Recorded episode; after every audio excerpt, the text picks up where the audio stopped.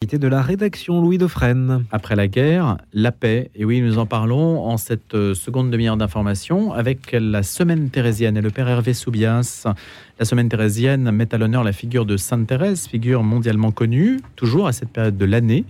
Alors bien sûr, il y a les apprentis d'Auteuil qui vous donnent euh, rendez-vous. Toute une série de conférences, d'ateliers sont prévus au cours de cette semaine thérésienne. Et puis, le père Hervé Soubias lui-même va participer à cet événement, et c'est pour cela qu'il est avec nous ce matin pour nous en parler, à l'aune d'une conférence qu'il va donner sur la consolation en particulier. Hein. une conférence euh, qui marquera sans doute, je l'espère, les esprits. Le père Soubias, ancien curé recteur de Notre-Dame des Victoires, prêtre du diocèse de Paris, actuellement vicaire à la paroisse Saint-Louis d'Antin. Bonjour père. Bonjour Louis, bonjour à tous et à toutes. Votre lien direct avec Sainte Thérèse? Ah ben, il est affectif déjà, parce que quand j'avais 12 ans, j'ai fait un pèlerinage à, Lisieux avec la chorale de ma paroisse, et j'ai été profondément, profondément marqué par ce pèlerinage. Voilà, je pense que ça a commencé là. Puis après, ça s'est développé. Et puis, il se trouve que j'ai été effectivement recteur de Notre-Dame des Victoires, qui est un lieu, un haut lieu thérésien, puisque Thérèse euh, y est passée avec son papa.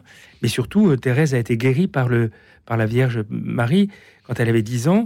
Et cette euh, guérison a été, a, été euh, attribuée à Notre-Dame des Victoires, après une neuvaine de messe célébrée pour elle. Donc ça fait longtemps que vous la tutoyez, la petite voix Oui, j'espère, j'espère. Vous nous en parlerez au cours de cette soirée consolation? Oui. Alors pourquoi Un mot quand même. Oui, pourquoi ce thème consolation? Parce que je pense que c'est une dimension euh, un peu fondamentale de notre vie de chrétien, même si on en parle peu dans, dans l'écriture, enfin on en parle quand même, je vous le dirai, mais surtout parce que parce que c'est vraiment l'effet, l'effet de cette réconciliation avec Dieu, puisque cette soirée consolation est aussi une soirée de, de, réconciliation. Voilà, l'aspect de consolation, c'est vraiment l'œuvre de Dieu dans notre cœur qui nous permet, après, après avoir vécu cette expérience de la réconciliation, de, de, goûter combien Dieu est bon, combien Dieu euh, veille sur nous, combien il, euh, voilà, il nous console tout simplement. Voilà, Comment ça s'organise, euh, Père Soubias, cette soirée? Alors cette soirée, donc, elle est prévue euh, de la manière suivante. Il y aura une euh, donc la conférence que je ferai, qui sera pas très longue d'ailleurs. Vendredi? C'est vendredi soir, oui, à, 20h30. Et puis surtout, aux apprentis d'Auteuil. Aux apprentis d'Auteuil, voilà, rue, rue La Fontaine. Et en fait, euh, elle, se, elle se passera de la manière suivante. Donc je ferai cette conférence sur la consolation. Et puis ensuite, eh bien, il y aura la possibilité pour les, pour les fidèles qui sont présents de, de pouvoir recevoir le sacrement de réconciliation. Euh, tout en, adorant le Saint-Sacrement qui sera exposé dans la chapelle. À Saint-Louis-d'Antin, vous confessez à tour de bras Ah oui, c'est absolument. J'appelle, j'appelle Saint-Louis-d'Antin le confessiodrome de Paris, puisque c'est l'endroit où, je pense, sans, trahir la vérité, où nous confessons le plus. Hein. nous confessons 26 heures par jour. Et donc 26 heures par jour, ça veut dire qu'en fait... Vous êtes un curé d'Ars Ah non, moi non. Non, non, moi ça se limite à 22 heures par semaine, mais c'est déjà pas mal. Mais vraiment, honnêtement, c'est la grâce de ce lieu. Évidemment, c'est la grâce de ce lieu extraordinaire depuis longtemps, hein, depuis, depuis plus de 50 ans. Et c'est vraiment un, lieu béni pour cela. Les gens savent en venant qu'ils sont sûrs de trouver un prêtre qui pourra les accueillir. De 8 heures le matin jusqu'à 20 heures le soir. C'est un des lieux les plus circulants d'Europe. Ah oui, en plus, c'est peut-être pour ça qu'il est bien placé aussi pour ce genre de ministère, parce que de fait, nous voyons beaucoup, beaucoup, beaucoup, beaucoup de gens qui ne sont pas du quartier, évidemment, qui viennent peut-être travailler dans le quartier, qui viennent là parce qu'il y a des, magasins qui sont célèbres, le printemps, euh, les galeries Lafayette, euh, Citadium, etc. Et puis, et puis il y a des gens qui, qui, débarquent de la, de la gare Saint-Lazare et qui viennent se confesser. Ça, c'est impressionnant. Ou des gens qui viennent se confesser et qui vont ensuite prendre un train pour partir euh, par la gare Saint-Lazare. Extraordinaire. Tout type de profil Ah oui, vraiment. Oui, vraiment tout type de profil, absolument. On peut le dire très, très clairement. Et c'est ce qui fait évidemment la joie et l'intérêt de, de ce ministère, c'est de, rencontrer toutes sortes de personnes. Mais moi, mon, objectif, en tout cas, quand je confesse, c'est que les gens ressortent heureux et debout. Voilà, c'est le but. Je ne veux pas vous demander ce qu'ils confessent. Non, mais je vous répondrai pas. Tendanciellement parlant, est-ce qu'on a le droit de le dire si on ne cite pas le nom de la personne que l'on confesse? Oui, mais il vaut mieux éviter quand même parce que, enfin, voilà, il faut être prudent dans le, il faut être prudent dans le, hmm. fait de parler des confessions. Mais après, euh, moi, ce qui me frappe, le, moi, ce qui me frappe beaucoup, je le dis parce que parce que c'est l'expérience que je fais, c'est la qualité de la confession de beaucoup de jeunes. Qualité de la confession, c'est-à-dire euh, un véritable examen de conscience, une véritable prise de conscience de ce que c'est que le péché. Ça, c'est magnifique. Il n'y a pas que des jeunes, il y a aussi d'autres personnes qui le font. Mais je suis frappé de la part des, jeunes de faire cela. Et cela ne m'étonne pas tant que cela, parce que s'ils viennent se confesser, c'est quand même, c'est quand même parce qu'ils en ont envie. Enfin, je veux dire, c'est pas, c'est pas la société dans laquelle nous sommes ou l'ambiance dans laquelle nous sommes qui peuvent les pousser à ça. Donc, s'ils viennent, c'est parce que évidemment, euh, ils en ont profondément le désir. Et c'est très très beau, très très beau. Moi, je, je dis ça parfois. Je, il m'arrive presque d'avoir envie de pleurer une fois que j'ai écouté une confession, tellement je trouve que c'est beau de voir quelqu'un qui est capable de se livrer comme ça humblement à Dieu. Ah, que c'est beau. Ça vous arrive de refuser l'absolution? Rarissimement, ça n'existe pas rarissimement, parce que, euh, parce que les, bon, d'abord les conditions euh, ne, s'y prêtent pas, et puis surtout parce que, euh, enfin, c'est délicat, me semble-t-il, d'entendre quelqu'un qui, qui, parle de sa vie en toute confiance et lui dire à la fin, ah ben écoutez, vous avez bien fait de venir, mais je peux pas vous donner l'absolution, parce que si c'était le cas, quand j'entends quelque chose qui pourrait susciter, enfin, qui pourrait justifier cela, je le dis tout de suite. J'arrête la personne. Je ne veux pas qu'elle continue à, se confesser si, de fait elle n'est pas dans les conditions de se confesser. Que faites-vous en cas d'agression sexuelle sur mineur euh, Ça m'est rarement arrivé. Enfin, de, ma part évidemment, mais non, non, mais ça m'est rarement arrivé au sens où euh, ben, on a très peu de confessions de ce genre. Je peux le dire très très clairement. Euh, j'ai eu deux confessions de pédophiles dans ma dans, mon, dans ma vie de prêtre. Et là, qu'est-ce que vous faites? Ah ben c'est c'est ce que, j'ai fait, je pense, c'était utile. En tout cas, euh, ça s'est avéré utile. J'ai dit à la personne que je ne lui donnais pas l'absolution. Là, pour le coup, je ne l'ai pas donné avant qu'elle ne revienne avec un certificat d'un psychiatre qu'elle était allée voir, qu'elle serait allée voir. C'est-à-dire que je, voulais qu'elle puisse faire cette démarche qu'elle n'osait pas faire. Et ben voilà, elle l'a faite. Et du coup, elle est revenue me voir quelques temps plus tard avec le certificat du psychiatre. Et cette personne est tirée d'affaire maintenant. C'est-à-dire, elle est tirée d'affaire au sens où elle est soignée et où tout va bien. Père Hervé Soubias, la figure de Sainte Thérèse, donc à l'honneur, c'est toujours la même période. Donc médiatiquement parlant, c'est relativement facile à organiser. Je trouve qu'il y a un paradoxe, c'est que Thérèse est mondialement connue. On en parle assez peu, même si elle est en valeur aujourd'hui à l'UNESCO, par exemple. Oui.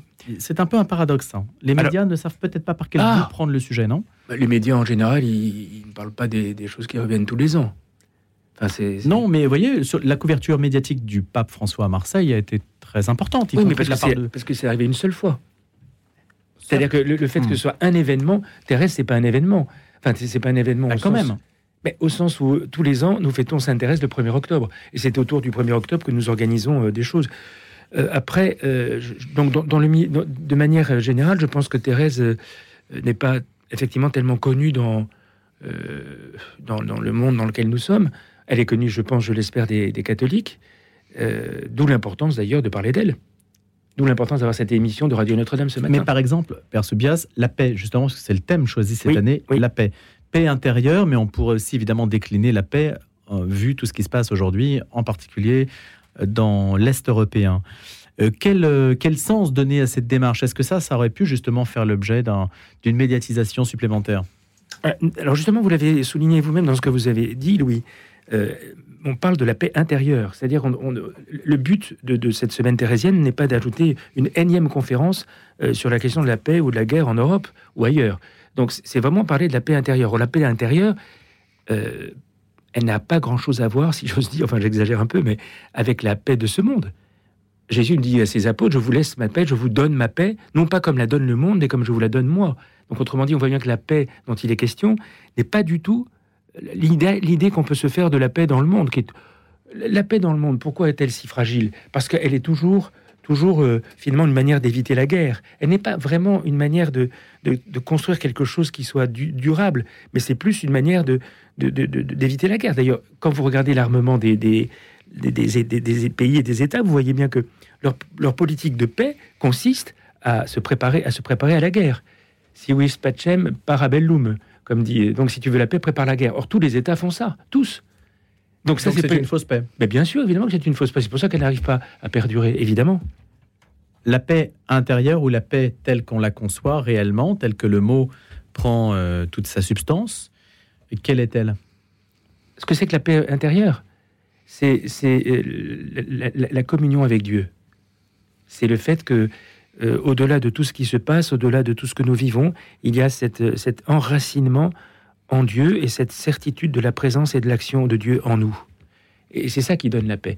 Si vous voulez, l'image qu'on peut prendre, hein, qui, vaut ce qu'elle vaut, mais euh, quand euh, la houle fait bouger les vagues en, superficie, on sait très bien que si on descend au fond de la mer, tout est calme. Donc, le, comment dirais-je, tout, tout, ce qui est euh, euh, bruit, etc., c'est l'extérieur, c'est la superficie. La réalité, c'est que la, paix de Dieu, elle, elle, vient changer, transformer nos propres cœurs, et c'est pour ça qu'elle nous, instaure, elle nous instaure dans quelque chose de, de magnifique. Comment s'acquiert-elle, Père Soubias, et Sainte Thérèse de Lisieux a-t-elle, euh, j'allais dire, une recette là-dessus? Alors, c'est sûr qu'elle se, c'est sûr qu'elle se, elle se, elle se, comment elle se cultive par la relation avec Dieu. Il n'y a rien à faire. Tant qu'on n'est pas en relation avec Dieu, il ne peut pas se passer grand-chose. D'où l'importance de la prière personnelle quotidienne. Moi, il m'arrive souvent de dire aux gens, euh, vous, mangez tous les jours, euh, vous buvez tous les jours, pourquoi vous ne priez pas tous les jours? Enfin, pourquoi cette lubie de ne pas prier tous les jours alors que c'est aussi important que la nourriture que nous prenons? À partir de quand, de quand pardon, est-on en mode prière? Est-ce qu'il faut réciter quelque chose Non. Dès qu'on se tient en présence de Dieu. C'est ça la prière. La prière, c'est un simple regard jeté vers le ciel, un élan du cœur, quelque chose qui m'unit à Jésus, dit, Sainte Thérèse. Donc la prière, c'est quand je, je, cherche à me tenir en présence de Dieu. Et j'ose dire, là encore, avec une image qui est peut-être un peu choquante, mais Dieu est un Wi-Fi permanent. Dès que je me branche, c'est bon. Il est là. Et Vous avez du réseau Absolument. il y a plein de gens qui n'ont pas de réseau, Père. Non, c'est pas vrai. Celui qui veut peut. Je pense que de ce point de vue-là, alors après, je, je dis ça de manière un peu rapide, mais évidemment, il faut un certain nombre de conditions. Mais n'empêche que la présence à Dieu, c'est précisément le, le, grand trésor que nous avons. C'est le grand trésor. Et euh, souvent, les gens se confessent, vous voyez, je vous dis, les gens se hmm. confessent d'avoir des distractions dans la prière. Et moi, je leur dis, mais c'est normal qu'on ait des distractions, c'est le mode de fonctionnement de notre esprit. Donc ça, ça n'est pas un problème. La seule chose, c'est qu'il faut désirer être en présence de Dieu. Voilà, il faut le désirer, il faut le choisir. Et à partir de ce moment-là, si j'ai des distractions, eh ben, quand je m'en rends compte, ben, je reviens, je reviens vers Dieu. C'est pas un problème les distractions, sauf si on les recherche. Évidemment, si vous regardez votre iPhone en train de prier, ça ne peut pas vous aider à vous concentrer, à vous recueillir, pardon. Les gens disent, je n'arrive pas. Les gens disent, je n'arrive pas à me concentrer. Je dis, moi, je ne connais que le concentré de tomate. Donc, il faut se recueillir. Se recueillir, c'est se mettre en présence de Dieu. Comment se met-on en présence de Dieu En le trouvant au fond de soi-même, puisqu'il est présent dans mon cœur. Une prière sur le téléphone, ça remplit l'objet On peut lire des prières sur un téléphone Ah, mais oui, bien hmm. sûr. Mais c'est très bien. le fait de lire des prières, c'est très, très, très bien. C'est magnifique. Cela dit, cela dit, la reine des prières, c'est quand même l'oraison. C'est-à-dire le cœur à cœur avec Dieu, où on s'entretient souvent seul à seul avec ce Dieu dont on se sait aimé, disait sainte Thérèse d'Avila. il y a une méthode d'oraison Ah oui, bien sûr, oui. Oui, oui, bien sûr. donc ça, ça s'apprend un tout petit peu. Ah oui, c'est pas pour rien qu'il y a des, écrits du Carmel, par exemple. Hein. Euh, c'est pas pour, pour nous aider précisément. Mais cela dit, au-delà des méthodes qui nous permettent d'améliorer les choses, au-delà des méthodes, ce qui est important, c'est ce désir que nous avons de rencontrer Dieu. Voilà, ça c'est essentiel. Sainte Thérèse de Lisieux à l'honneur cette semaine. À l'honneur évidemment à Lisieux. Laurence Panontin est avec nous. Elle est responsable des pèlerinages au sanctuaire de Lisieux. Bonjour Laurence Panontin. Bonjour. Dites-nous un petit peu comment ça va se passer, juste euh, pour nous dire si cette semaine est différente de celle que vous avez l'habitude de vivre et si euh, vous allez avoir particulièrement euh, du monde aujourd'hui, enfin aujourd'hui et puis dans la semaine. Alors, les grandes fêtes de Sainte-Thérèse vont commencer à la fin de la semaine, hein, puisqu'elles vont commencer samedi, le 30 septembre. C'est toujours ici à Lisieux la semaine qui encadre le 1er octobre. Donc, euh, cette année, ça commence donc euh, samedi 30 septembre jusqu'au 8 octobre. Euh, bien sûr que ce sera une année, une semaine particulière. chaque année, la fête, la, semaine thérésienne est une semaine particulière. On espère bien avoir beaucoup de monde. Oui, c'est combien de personnes des pèlerins. Pardon? Combien de personnes espérez-vous? Oh, ben c'est pas possible de quantifier comme ça. Je sais pas, ça des dizaines de milliers, mais combien de personnes? Ça, je suis bien incapable de vous le dire. Le fait qu'elle soit mise à l'honneur par l'UNESCO, ça change la, donne ou pas? Ça change pas forcément la donne au niveau des pèlerins. Les gens qui aiment Sainte Thérèse euh, ne l'aiment pas davantage parce qu'elle a été reconnue par l'UNESCO. Euh, la reconnaissance par l'UNESCO euh, donne à Thérèse un rayonnement euh, dans une périphérie, disons, on va dire, qu'elle n'atteignait pas forcément d'habitude.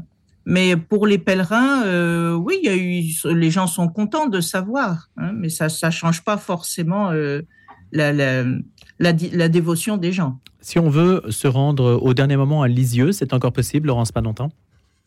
Bien sûr que c'est toujours possible. Euh, voilà, euh, depuis Paris, vous sautez dans le train à Saint-Lazare et vous êtes en moins de deux heures à, à Lisieux. Donc, euh, bien sûr que c'est tout à fait possible de rejoindre Lisieux dès que vous le voulez. Et il y a des groupes de pèlerinage ou des événements particuliers auxquels il faut se joindre, des jours?